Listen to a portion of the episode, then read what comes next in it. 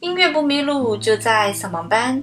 嘿，手机前亲爱的你们好，欢迎来到今天的音乐扫盲班。那我做扫盲班这么久哈，其实加了很多人的微信，然后很多人就会问我很多问题，就比方说这个琴啊，怎么样去选购？哦，这个问题问的还是比较多的。不管是成人选购钢琴，还是给孩子去选购琴，都会问我这个问题。那么除此之外，大家还会问我说，呃，什么是钢琴？为什么选钢琴不选电钢？钢琴和电钢有什么差别？啊，那么电子琴和电钢有什么差别？那么 MIDI 键盘又和这个电钢有什么差别？反正就是各种各样的问题吧。因为问题太多，我也没办法一一去回答，所以想做一期节目来整个回答一下这个问题。所以这期节目呢，你大概就能知道，哎，每一个琴它们都有什么区别，然后你应该怎么样去选购。那前一阵子我因为工作的原因从北京来到了深圳居住哈，然后刚来到深圳了以后就手痒痒，就觉得应该买个东西弹着玩儿。然后想一想，但是明年肯定还是要回北京的，嗯，也没必要买一个钢琴，那就买一个电钢就好了，嗯，反正回北京我也不会带走它，所以就买一个便宜的琴就好了，到时候怎么样处理也不会心疼。然后就在网上搜搜搜搜搜，然后意外的发现哈，现在的电钢简直便宜到令人发指，最便宜的电钢呢，八百八十块钱好像就可以买到了。抱着好奇心啊。以及觉得可以拿钱去吃吃喝喝、买衣服、旅游，所以就买了这样一款电钢。然后买回来之后呢，我就想这个，反正这个弹嘛也不会有太大的手感的差别。然后我就发现我错了，我太单纯了。那么这个很便宜的电钢呢，它是可以演奏的，是绝对没有问题的哈。那从外观上面来看呢，也蛮漂亮的，其实。呃，这些便宜的琴，它会有这么几个档位啊，就比方说最便宜的就是没有那个琴盖的，那贵一点的就是带个琴盖的，那么再贵一点的呢，就是由一个踏板变成三个踏板啊。我们知道钢琴是有踏板的嘛，那么它会分成这么几个等级，以及带不带凳子。那如果你的预算真的是有限的话啊，不想选购贵的电钢，只想选购一款便宜的电钢的话呢？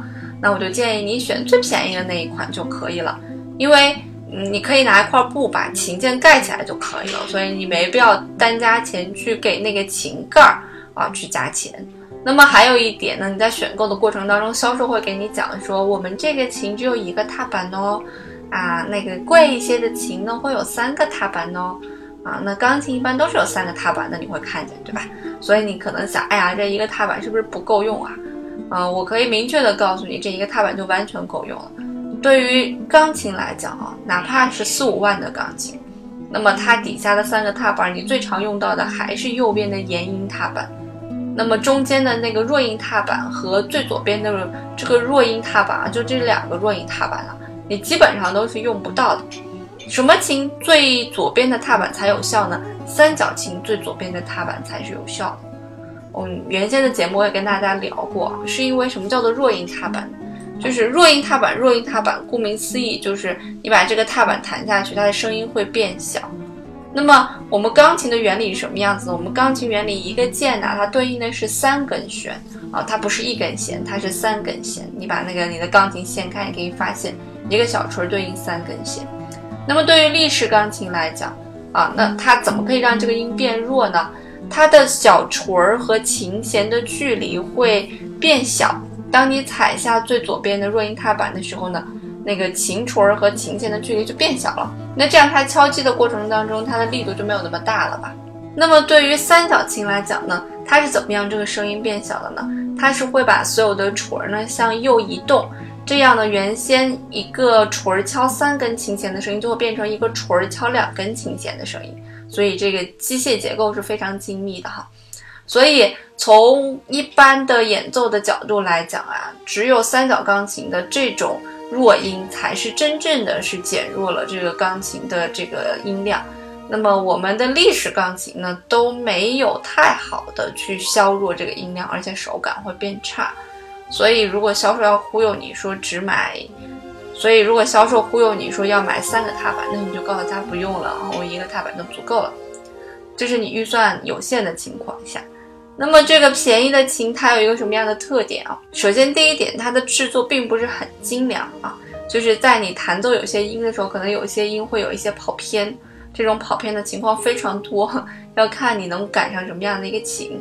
那么其次一种情况，我遇到的一种情况啊，就是我们的一般来讲，电钢、电子琴这种东西是可以转调的。什么叫转调呢？就是比方说你弹的刀，但是你调一下几个按钮啊，你弹出来的音就是 re 这个音了。它的好处是什么呢？就像你弹吉他的变调夹一样，你只要掌握了 C 大调的一个手位，你就可以所有的调就随意而行了，对吧？尤其是对于在演唱过程当中，比方说我在唱呃一个调，我说这个调太高了，你给我降半个音吧，那我就用这个移调去降半个音就好了，非常的方便。那么在这种便宜的琴上面呢，它移调的时候就会出现一个。音域上的一个问题，比方说这个刀应该比那个西高，但是移完调之后就有可能相反了，这些都是容易出现的问题哈。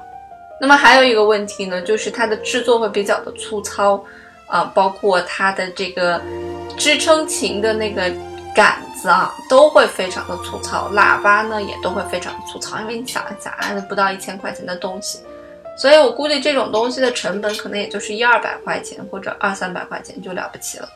那么它有可能说他们是来自于哪哪哪哪哪的音源哪哪哪音色，你就不要想了啊。这种琴也就是拿来了一般的音色音源啊，给你用上就可以了。所以这种琴呢，就是可以出声。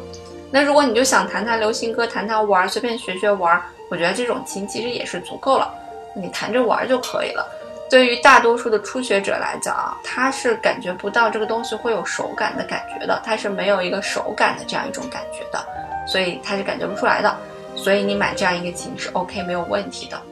但是如果你的预算还 OK 的话，其实我建议你还是买一个像雅马哈或者卡西欧这样，啊稍微贵一点的琴啊，比方说两三千或者三四千这个样子。那么这种琴呢，它的手感会好一些，它的音色音质也会好一些，整个做工也不会那么粗糙。你知道便宜的琴最可怕的一点是什么吗？它的木头居然拉手。这对于钢琴来讲是简直不可想象的啊！因为对于这样一个精密的一个，算是一个机器了，算是一个器械了。因为钢琴的制作过程当中，它的机械结构啊是非常非常的复杂的。为什么我们的一台斯坦威的手工琴可以卖到一百多万，耗时将近一年呢？那就是因为它的非常精密的这个机械结构。所以你想，对于一台琴来讲，拉手啊，你就可以知道。它的品质是有多么不好了。但是如果你要是购买小提琴，我建议你还是买一个音质稍微好一点的提琴，因为钢琴这个东西它是不会伤害到你听力的。你把声音开小一点，然后自己练就 OK 了。但是小提琴这个东西呢，它如果音质不好的话，它有可能损害到你的听力啊。所以这种你是需要注意。不过像这种电子类的乐器，你是可以控制它的音量大小的，所以这种东西就还好。那么贵一点的琴呢？这个贵一点的电钢啊，现在很多电钢也各种标榜，说标榜媲美的是钢琴的手感。嗯，你的思路一定要清楚的一点就是，电钢是永远无法与钢琴去相比拟的。如果你不知道为什么，你可以去想一想，电子表是不是可以与机械表去相比拟？显然是不行的。那所以电钢它其实就是一个电子的一个元件，它很多东西都是电子发音。而钢琴它确实是一个机械设备，它很多都是机械发音的。你说这两个东西能一样吗？完全不一样。那么钢琴的手感呢，是一定要好过电钢的。那这么说来，电钢有什么样的好处呢？电钢的好处有这么几点啊。首先，它不太占地方，它非常的小。其次，它要比钢琴便宜很多，对吧？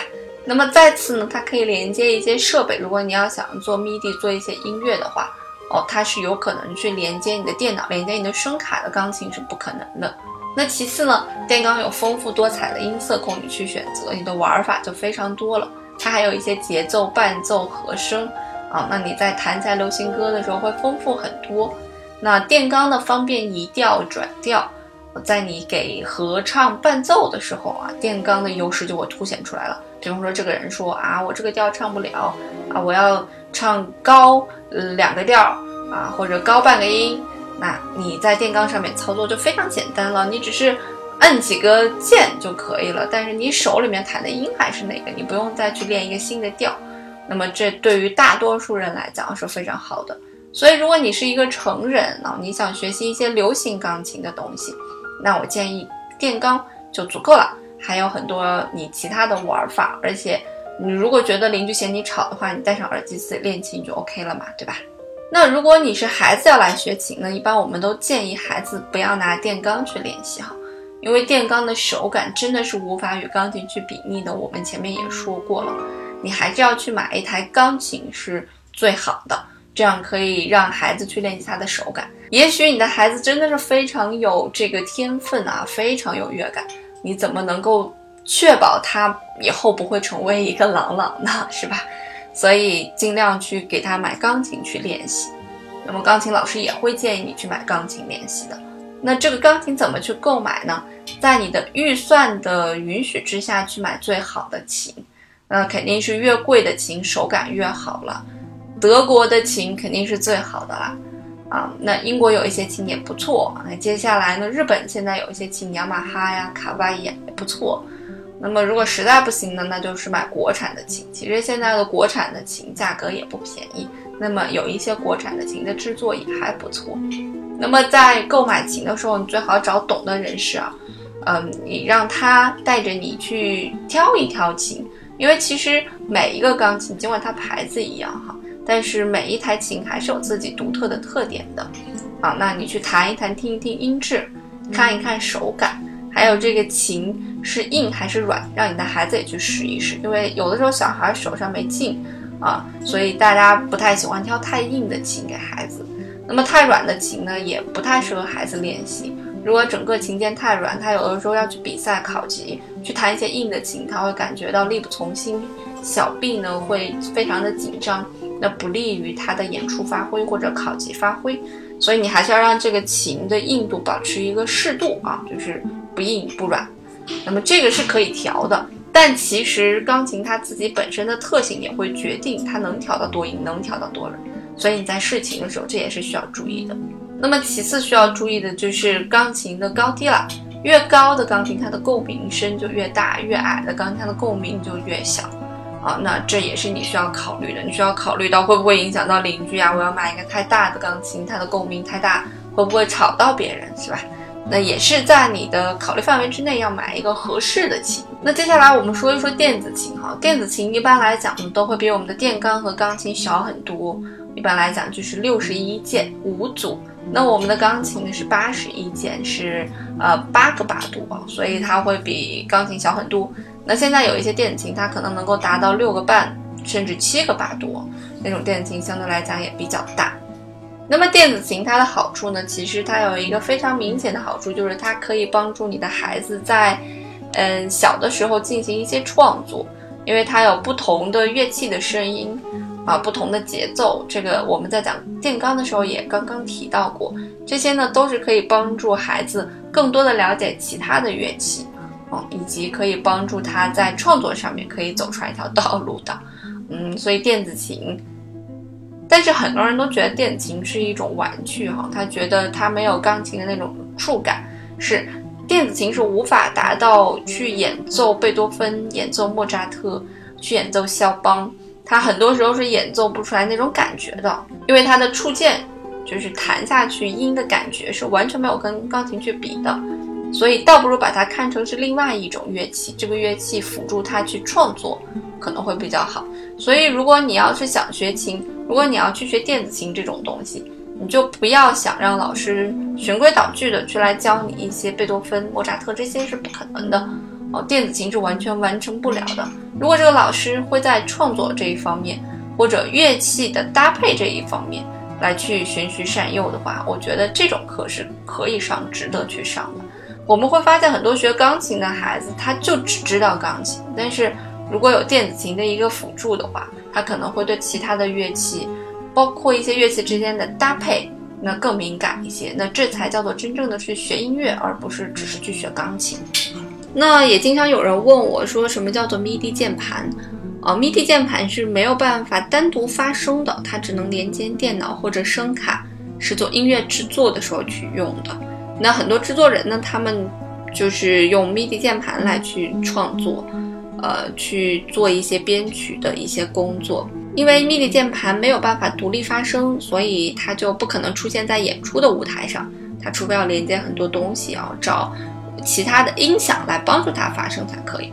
所以对于我们大多数人来讲啊，是没有必要去买 MIDI 键盘的。那以上呢，就是对这个市面上大家所有能见到的能弹的东西啊，能弹的键盘做了一个总结。啊，总之呢，如果你是成人学琴的话，你的预算有限，那你买一个还不错的电钢就 OK，两三千的电钢就完全 OK 了。那如果你预算有限的，买一个便宜的电钢也可以去练习，那你就去弹一些流行歌啊、流行伴奏啊，简单的一些古典音乐是没有问题的。大多数的成人因为成人再去学琴，手指已经有一些僵硬了，而且时间也有限，耐心也有限，所以大多数人都不会达到。一个比较高的一个水平，所以这种东西是足够了。那如果你真的是对钢琴有执念的话，你买一个钢琴手感肯定会更好。但是其实我个人还是建议啊，可能买电钢啊，你的音乐的丰富性会更多一些。那对于孩子来讲呢，如果你想让他培养他的手指的独立感觉，那你一定要去给他买钢琴，一定不要去买电钢。但是呢，如果你想让他在音乐这条路上哈走的比别人多一些。那你可以去给他报一个类似于有创作力的电子琴班，让他去提高自己的对音乐其他方面的认识。而关于 MIDI 键盘这种东西，大家就不要考虑了，真正的音乐制作人才需要考虑这个问题。所以在这里也就不跟大家过多介绍了。那我们今天的节目就到这儿喽。我有一个粉丝 QQ 群幺五二八六二八八五，如果大家想撩我的话，可以来哈。